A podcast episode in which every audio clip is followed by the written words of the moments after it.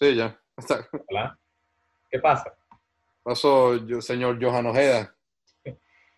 Bueno, para quienes vayan a escuchar esto, vean esto. Eh, bueno, yo soy Johan Ojeda, soy comunicador social, licenciado en la Universidad de Santa María. Y bueno, ahorita estoy viviendo en España y me acompaña aquí mi amigo Osvaldo García, mi hermano de muchos años allá de Santo Domingo de los Altos. Exacto. Y bueno, vamos, eh, bueno, eh, yo soy, como digo, el, el calvo Johan. eh, eh, bueno, somos amigos desde el colegio allá en San Antonio de los Altos. Yo soy ingeniero industrial de la UCAP de Caracas y bueno, actualmente me encuentro viviendo en Canadá. Y bueno. Y ahora, y a pasar de toda esta presentación, eh, también es para que la gente sepa que nosotros lo que, esta idea, esto es lo que estamos llamando este podcast o este primer episodio con nombre, a lo mejor cambia con el tiempo, a lo mejor no, que es leña para la candela, leña para la candela, como ustedes prefieren y es una idea que se nos surgió ya que estamos en cuarentena, estamos viviendo lejos, y es ver, debatir de todo tipo de temas, desde lo que puede ser de deportes, puede ser de todo lo que está sucediendo ahorita en Venezuela, y simplemente para reírnos un rato. De hecho, más, principalmente lo que van a ver o van a escuchar. Exacto, y para... minutos, 20 minutos, una hora, quién sabe.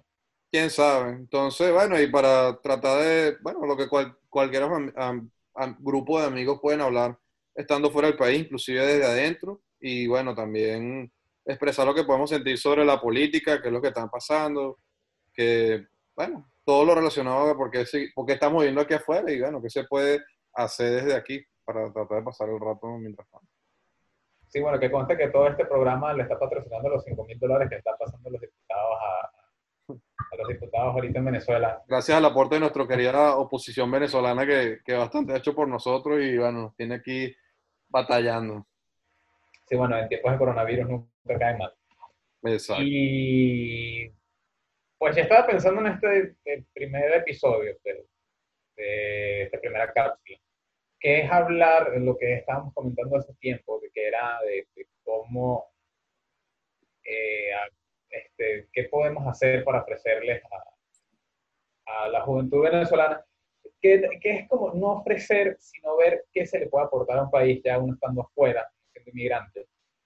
Y, no sé, dando toda la situación ahorita, pues, o sea, que, que, es ver lo que estaba pensando yo, qué uno le puede ofrecer ahorita a la sociedad venezolana, especialmente a los jóvenes que están, ya están eh, limitados por un lado por la parte de la inseguridad, de que no hay recursos, de que, no sé, tomar un autobús ahorita tiene que ser peor que cuando yo lo tomaba antes. Entonces, es, no, es ver qué se le puede ofrecer o qué alternativas se le puede ver en un futuro en, Venezuela. No sé, ¿qué, qué, has pensado tú, Osvaldo? No sé si has visto algo.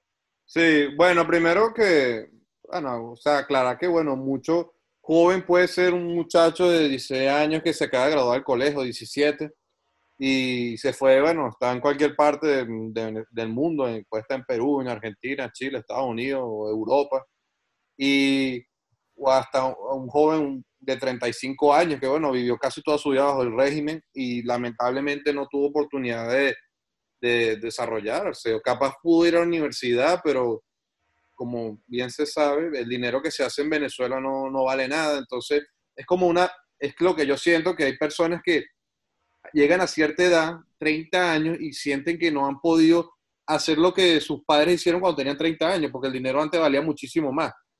Ahora es como volver a, a, empezar algo, un tiempo que no, no, o sea, hacer cosas que durante ese tiempo que se suponía que tenías que hacer, no las pudiste hacer, no porque no quisiste, sino porque no, no, no había la posibilidad. Vivías en un país con un régimen que no te permite desarrollar e, esas habilidades y hacer crecer financieramente de hecho, lo que pasa es que es un tema muy particular por que sí, el dinero valía mucho antes, o sea, obviamente cosas de economía y también de cómo han, han, cambiado todas las generaciones, y obviamente, estando en Venezuela, que toda la situación política lleva a que, bueno, no tienes dinero, que, no te alcanza para nada. También es interesante ver cómo ha cambiado, por ejemplo, para mí, de al yo haberme mudado de país, de haberme pasado en Venezuela cuando me gradué de la universidad del en España. Ajá, y yo, rápido, perdón. Ajá, ¿en qué año tú te fuiste a Venezuela? En el 2017. 2017. Julio del 2017 me fui yo. sea, llevan casi tres años. Que claro, de esos tres años, de esos tres años yo volví una vez, que fue en noviembre.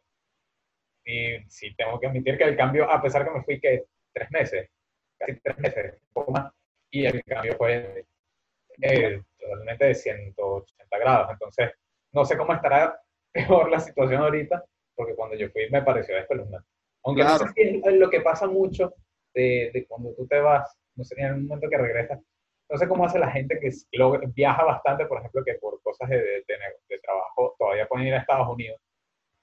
Y me imagino ese paso de, la Venezuela que debe estar ahorita a ir a Estados Unidos o, cualquier otro país. Me imagino que el cambio tiene que ser brutal. Bueno, claro. tú te fuiste más que, que en 2018. Sí, yo me, yo me fui en, diciembre, diciembre de 2000, no, yo me fui en, en febrero de 2018. Y bueno, claro, tú te fuiste en 2017, casi un año antes que yo, pero el punto es que, coño, uno, uno vivió todo eso. O sea, no fue que nos fuimos empezandito del el rollo de la dictadura. No. no, nos, nos calamos todo eso y uno estando adentro no lo ve tan feo porque uno vive ahí, es el día a día, pues. O sea, te, te la calas y ya. En cambio, cuando estás afuera es como que, coño, ¿cómo la gente hace para sobrevivir toda esa, esa, esa locura? ¿Cómo, pese a ahorita el, el virus chino, yo le llamo virus chino, porque esto no es que COVID, COVID no, no, es que atacó a los chinos, sino al Partido Comunista Chino, que mata a los mismos chinos, lamentables que están bajo esa tiranía. Entonces, coño, pese a todo esto, tú ves que hay gente que, bueno, busca sonreír, pasar el rato, bueno, se compran sus cosas en los bodegones, bueno, el tema de los bodegones es complicado, pero es eso, pues, que cuando uno estando en Venezuela no ve las cosas tan feas, pese a que sabes que están feas, como las ve uno que está afuera, que tiene familia ya, amigos. Eso, bueno, es un tema. Sí, pues. porque de hecho, de hecho, toda la situación se torna, siempre pienso que es como la, cada vez parece Mad Max. Sea, literalmente para mí es Mad Max. Bueno, la mejor película llamada biográfica de Venezuela. Pero la, pero la cuestión es, es que cuando nosotros este, estuvimos, estábamos en Venezuela, era, ¿sabes? Lo, lo, veíamos, pero cuando estamos afuera es que tú lo ves y dices, tú dices en Venezuela, esta es Mad Max, sí. Pero cuando tú estás afuera y lo ves, ya es otra cosa, porque realmente estás, estás viendo todo lo que, todo lo, lo malo que, la cuestión es que después tú te, te acostumbras a lo bueno y regresas y dices, ¿qué es esto? Esto no es normal. O sea, esto no es, no es normal, no es, no, hay cosas que no, no llegan a, la comprensión de cómo claro. normal. Claro, no, y, y, eso de, bueno, el deseo que tenemos todos de que uno no se acostumbra a esa, a, eso, a esa vida tan horrible que hay allá. Pero bueno, este es el tema, que ¿por qué tú crees que al día de hoy, pese a todo esto, todo lo que se ha intentado, seguimos bajo eh, atrapados de estos tipos que nos tienen todavía dominados y no hemos, no, todavía no hemos conseguido la libertad. Mira, eso de, la libertad también es un tema de que es como, hay, un, creo que es en este libro de 1984, que quien no lo haya leído, este spoiler, que, que no existe una, no existe una posición en el libro simplemente la posición había sido como una idea que había eh, hecho el gran hermano para mantener a la gente no dividida, sino que todavía creyendo que había alguien, una figura que, estaba en contra de, esta cosa toda autoritaria que era el gran hermano. A mí me parece con el tiempo, Exacto. en Venezuela eso la, la, ha confirmado. De hecho, eso lo hemos hablado desde hace años, pero incluso antes de que pasara todo esto, como en el sí. 2013 2014. Sí, sí. Cuando el o sea, lo de, creo que fue Capriles en 2014, que ella la, todo el mundo sabía que, íbamos a ir al, a Miraflores, todo el mundo sabía que, que iba a pasar y, no. bueno, justo que, que, hablas de eso, yo tengo, bueno, no sé, una anécdota, que es en 2013, yo ya estaba en la Católica, y bueno, no es secreto para nadie que la Católica de Caracas es un sitio donde hay personas de, de dinero, pues. O sea, yo vengo de una familia que se puede considerar clase media alta, pero había personas que eran clase alta. Y bueno, generalmente antes esas personas eran todos de oposición. Y no solo eso, porque aquí no es que estamos metiendo que los ricos eran opositores, no. Gran parte del país siempre ha sido opositor. Y bueno, el punto es que cuando pasó esto de 2013 con Capriles, que él llamó el, los días después de la vaina del fraude, él dijo, bueno, vamos a ir todos a el CNN a, a reclamar que nos robaron. Y yo dije, oye, qué bueno, el tipo va con todo. Claro, la gente sabía que ahí podía haber una desgracia, que iban a matar, que eso podía ser como un, un puente llaguno, todo. Entonces después Capriles lo echó para atrás. Yo dije en ese momento, bueno, pensando todavía que Capriles era una persona que había que, que seguir respetando. Un ser de bien. Exacto, un ser de bien. No, bueno, es verdad, este, hay que evitar una tragedia porque igual ponte que mataron a ese gentío y él iba a ser responsable, le iban a meter preso, tal. Y yo, y yo después esos días en la universidad me vinieron unos muchachos, o sea, hablando en la universidad, este tipo de muchachos que te comenté, bueno, sí, había que ir y tal. Y yo, mira, ya va, ¿tú de verdad ibas a ir? No, sí. Y, fue un... No, no, no. Y ah. me lo decían seriamente que sí. Y a mí eso me sorprendió. Yo, oye, me estoy sorprendido y me parece bien porque mucha gente iba a ir. Ese y ir a Maduro comenzando débil. Entonces, no, eso, iba a ser una, una batalla campal. O sea, pero la gente iba a ir, todo el mundo quería ir. Y bueno, y después de todos esos años, siete años ya, mira lo rápido que se dice, ¿cuánta gente no ha muerto por culpa de que estos tipos se quedaron? Entonces, ¿de qué sirvió esa decisión chimba para llegar a este punto que estamos ahorita, donde ha muerto muchísima más gente de lo que murió, pudo haber muerto y lo que hubiera significado salir de eso. Pero ya no, ya sabemos, no, porque yo no tengo las pruebas absolutas, pero siguiendo la conducta que si tuvo Capriles, podemos ver que el tipo, alguna afiliación con lo de Odebrecht, que fue denunciado por el mismo presidente de Odebrecht en Brasil, que una de las personas que le dieron dinero fue a Capriles, porque ellos, le, los de Odebrecht, le dan dinero tanto a la oposición como a la gente del régimen. Entonces, bueno, sí, no, es, relacionado con el libro que dices tú. O sea, lo, de, lo, que pasa es que lo de Capriles es un tema también de que en su momento yo le veía así, por, por el fervor y todo lo demás, yo decía, mira, pues, eh, no es la, o sea, es fácil tomar la decisión de que la cantidad de gente que puede morir o el desastre que puede haber ahí. Pero al mismo tiempo, con los años, y de hecho, eso sí me acuerdo que lo hablamos cuando las protestas creo que ya fueron de nuevo en el 2016, 2016 o 2017. ¿Sabes que, creo que fueron las protestas. 2017, sí. sí, bueno, sí, 2017 porque fue antes de, de yo ir. Que, que nosotros pensamos, coño, una segunda ola, o sea, ¿sabes? Vamos, esta vez sí. Y nuevamente se enfrió de nuevo, cayó en lo mismo. Y yo me acuerdo porque incluso en San Antonio estaba todo ese tema de, de que de eh, eh todas, las, todas las tardes, a las, que a las 4 era todo el mundo al, al elevado San Antonio a, a, enfrentarse con la Guardia Nacional. ¿Quiénes iban a ir? No. No, y, así todavía se, se, da, o sea, se dio esa situación de que volvieron a limpiar la calle y luego pasó, creo que es 2018, 2019, que después se volvieron a activar las protestas. Que nuevamente, o sea, a mí me parece, por eso te digo que es como algo parecido de 1984, es como un juego.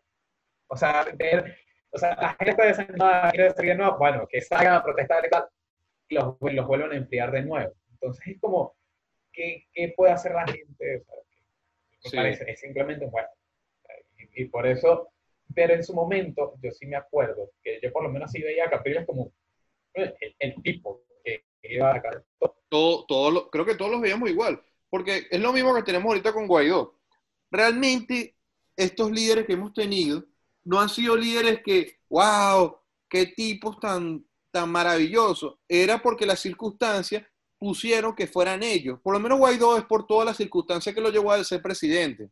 Porque realmente, si ahí, una, si ahí hubiera quedado un palo con una hoja pegada al palo y una carita feliz, ese hubiera sido el líder de todos nosotros. Y no nos hubiera importado.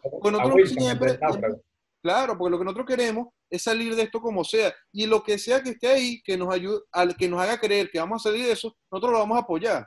Y bueno, siguiendo con lo del libro que dices tú, la, la rebelión, en la granja, sabes que está el gordo, el bueno, cuando el libro empieza, que habla del gordo Napoleón, creo que era el, el, que, tiene, que dice el cuento de que bueno, hay que ser libre, y hay dos cochinitos que, que son como los líderes que quedan, que es, Snowball y, o sea, Bola Blanca, Bola de Nieve Blanca, y el otro no recuerdo bien cuál fue el nombre, no sé si tú te acuerdas. No, no me acuerdo, no me acuerdo, pero sí, sí sé dónde va. Son dos cochinitos que quedan como líderes. Bueno, después que los tipos hacen lo que van a hacer, que toman la rebelión y van, el, el cochino Snowball era el que quería hacer cambiar las cosas para bien, pero el otro tomó poder de, en ese caso, unos perros, entonces como lo que representa la sí, Los perros eran como la, la, que está, el, no, no, era así, era como su... Sí, su fuerza la, la yo me acuerdo, sí, que el tema de, de los perros que él, agarra los perros de cachorro, los adoctrina y, y eran unos abuesos enormes, creo que eran. Claro, entonces al final el tipo termina siendo peor de lo que ellos habían tumbado y cada vez que pasaba algo malo, bueno, fue bola blanca, que es lo mismo que capaz tenemos aquí, pues. Que tú dices. bueno, y que al final creo que Bola Blanca lo habían matado hace tiempo. Era no, él se escapó. Eh, o sea, él ah, iban a matar y él se logró escapar. Claro, pero sí, o sea, es como. porque en el momento ya de, de, Guaidó, que, está bien, es el que, el que llegó, es lo que tocó. Pero al fin y al cabo tú ves, y la decisión es con lo que va a pasar en el tiempo, y si en algún momento la gente tiene que elegir, va a, tener que elegir a el, el, diablo de siempre, o el que es menos peor. Entonces, a ver, eso yo lo estaba pensando ya, o sea, como que regresando a lo que era el tema, la pregunta como tal de qué es lo que se le puede ofrecer a la juventud. No, no sé qué ofrecerles de la peor elección que puedan hacer en, en sus vidas, de una manera política y hablando en la forma del país. O sea, sigues con lo que ya que en el país, que eso ya es inviable que siga, o vas a elegir a alguien que es menos peor que ellos, pero siguen siendo malos, o sea, siguen siendo corruptos, solo que a la vista del público no lo es tanto, son más, son más políticos. Exacto. Entonces es como que, que, que, que pueda ser una generación eh, para, cambiar eso. Es decir, yo tengo a mi hermano todavía, que mis papás este, siguen en Venezuela, todavía está bien, es niño. O sea, ¿qué, qué ve él? Él, no, creo que tenga la edad suficiente para como comprender quiénes son los que están ahí, pero al mismo tiempo que, es una, una, niñez totalmente cercenada, totalmente limitada, y así como él, hay, hay millones. Exacto. Bueno, y ese punto que dices tú, exacto, es lo que a mí vamos a tratar de, de que, porque esto va a salir en algún momento y bueno, yo espero que sea pronto, entonces, generaciones como la, la que tú y yo pertenecemos, inclusive gente un poco mayor que, bueno, se tuvo que ir, vamos a tener que volver al país y yo no, y yo no digo reconstruir, porque ¿qué vamos a reconstruir? Algo que hizo que volvieran, que, que llegaran estos tipos. No, tenemos que construir un país de cero, nuevo. Sí, sí, exacto. Donde ya no es que, es lo que tú dices, porque siempre ha sido el menos peor, el que está en contra. No, tenemos que poner gente que tenga las capacidades de estar en los puestos, que no sea el amiguismo, que no sea el tipo de los discursos bonitos, que no, o el tipo, la tipa, o sea, porque aquí no, no sabemos quién puede, puede ser cualquiera.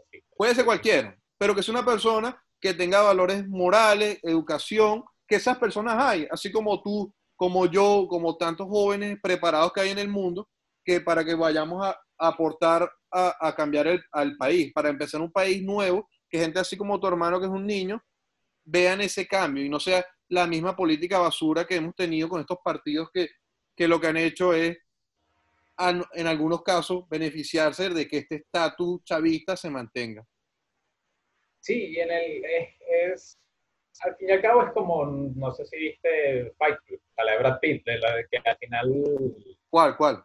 El club de la, el club de la pelea. Ah, el club de la pelea, claro, sí que, que, al final todo el plan nuevamente es spoiler, para quienes no hayan visto una película que salió hace 25 sí, años. No, ya puede decir el final. Este, que, que, el plan de Tyler Gordon era empezar todo de cero, acabar con, creo que eran las instituciones financieras y que todo el crédito, no existiera lo que eran los créditos, o sea, la gente no supiera su historia crediticia y tuvieran que empezar todo de cero. Al final yo he pensado que el mejor regalo que le puedes hacer a la juventud venezolana o al país sí, era de cero. De acuerdo contigo. Porque es que no, y aún así, lo que pasa es que esto ya es como tratar de profetizar, pero es que no sabes también cómo te va a salir la jugada de, ponte por ejemplo, que salga con Corina, que a Corina la tienen como siempre la han tenido aislada en su momento, a veces pienso que porque justamente es la única que no, no está corrupta, que de, todo, de todos los grupos, de todos los, los dirigentes que pueda haber eh, en Venezuela en este momento, y que a lo mejor ella sí logra a, tenerle a los. Sí, pero ahí Y uno pensando que a lo mejor ella resuelve, a lo mejor no, pero es la, sinceramente, la mejor persona que tú puedes ver y que no, no es casualidad, por lo menos yo siempre he pensado así, que no es casualidad que María Corina la han tenido como apartada desde, siempre. Exacto. Y, y, ahí está el tema. Como una persona que nunca le han descubierto nada de corrupción, la tienen tan apartada y tú ves que hay, hay tipos que han sido chavistas, chavistas que tuvieron cargo en el gobierno, bueno, el gobierno, y los aceptan con, los brazos abiertos. Oye, ahí está el caso de Luis Ortega, que fue fiscal hasta de 2013, bueno, no sé, 2017, no recuerdo, de verdad. Una tipa que hizo todo lo que hizo en 2014 cuando hubieron más de 50 muertos, que eso no, o sea, esos son seres chavos que murieron. Bueno, hoy justamente lo vi en Twitter que se cumplían no sé cuántos, tres años creo que de la muerte de Pernalete, ya Luis Ortega era, era fiscal. Y estos tipos sí los aceptan como si nada, pero a María Corina, que yo no sé si es perfecta, pero la mujer... No, eso te digo, hay algo que nosotros no sabemos. claro, pero ¿por qué una persona que siempre ha sido tan frontal en contra de, del régimen la tienen tan apartada? Entonces tú pones, bueno, es que los radicales, ¿qué es ser radical? Tú con un régimen que está dispuesto a matar, secuestrar, torturar, hacer lo que sea, ¿tú cómo puedes presentarte ante ellos? Negociación, lo han hecho, ¿cuántas negociaciones han hecho de todos estos 20 años? Miles, que, ¿dónde estamos ahorita? Todavía aquí.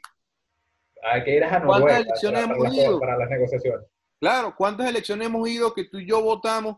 Miles, yo voté hasta las elecciones de diputados. Y yo y, y, y, y bueno, donde tú y yo. recuerdo la última que voté. O sea, sé que Seguramente votaste la de la asamblea. Sí, exacto. claro.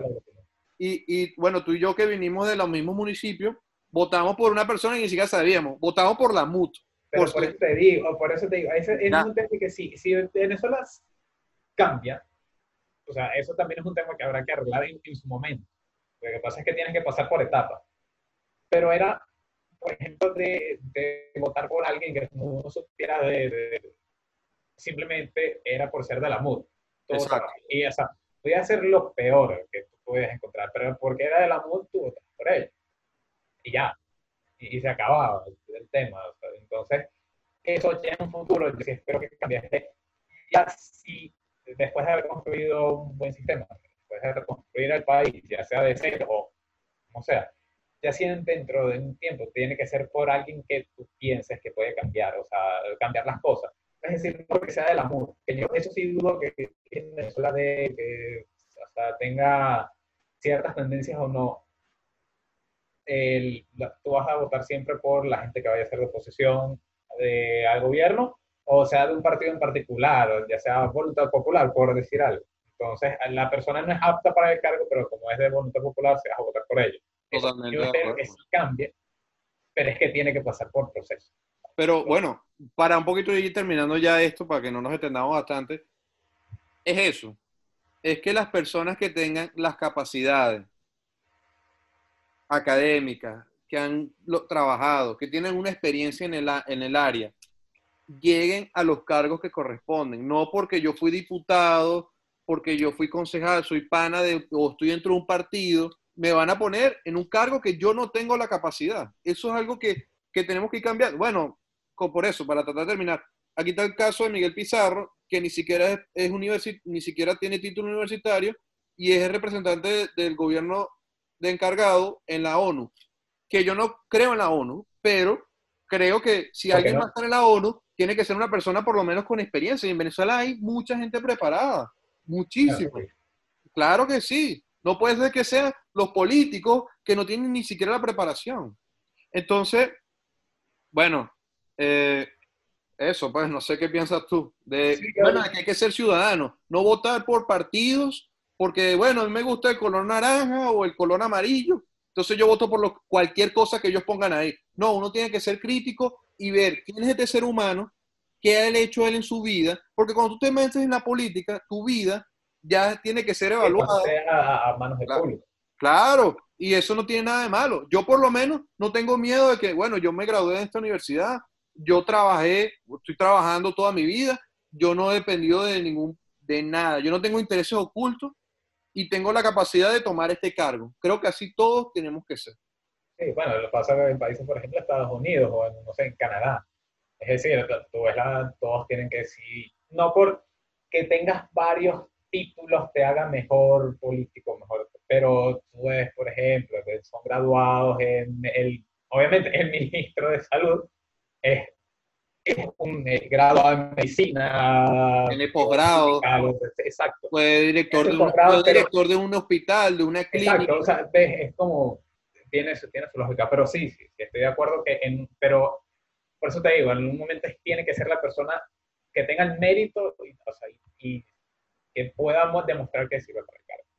Buenísimo. Bueno, este, bueno, como ya este es el primero, entonces vamos a dejarlo hasta aquí. Bueno, por ahora no tenemos redes sociales, entonces bueno, vamos a crear el canal que se, de, como dijimos al comienzo, Fuego para la Candela. Y bueno, ya iremos creando, vamos a ver si nos mantenemos con este nombre y creamos más cuentas. Y bueno, aquellos que nos vean, apoyen el talento venezolano y dale repost, sigue la campanita. Sí, la campanita Suscríbete al canal. y si quieres ver otro video, dale aquí. Suscríbete al canal y bueno, si no te pon tu comentario, bueno, que par de ridículo o bueno, me gustó mucho o, o cualquier tema que tú sientas que puedes como venezolano joven o no hablar, bueno. como gente, sí, porque al final, no creo que al final todo se va a reducir a que no tan solo como venezolano, que sí al final vamos a terminar tocando temas de Venezuela por ser un tema que siempre está para hablar y porque somos de ahí. Y, bueno, para que nos sigan hablando, para que sigan dándonos contenido para seguir echándole fuego a la leña para la candela o fuego para la candela. Y bueno, como, como dijo un grande por, por las redes, lo escucharon por aquí. Dale, bueno, bueno.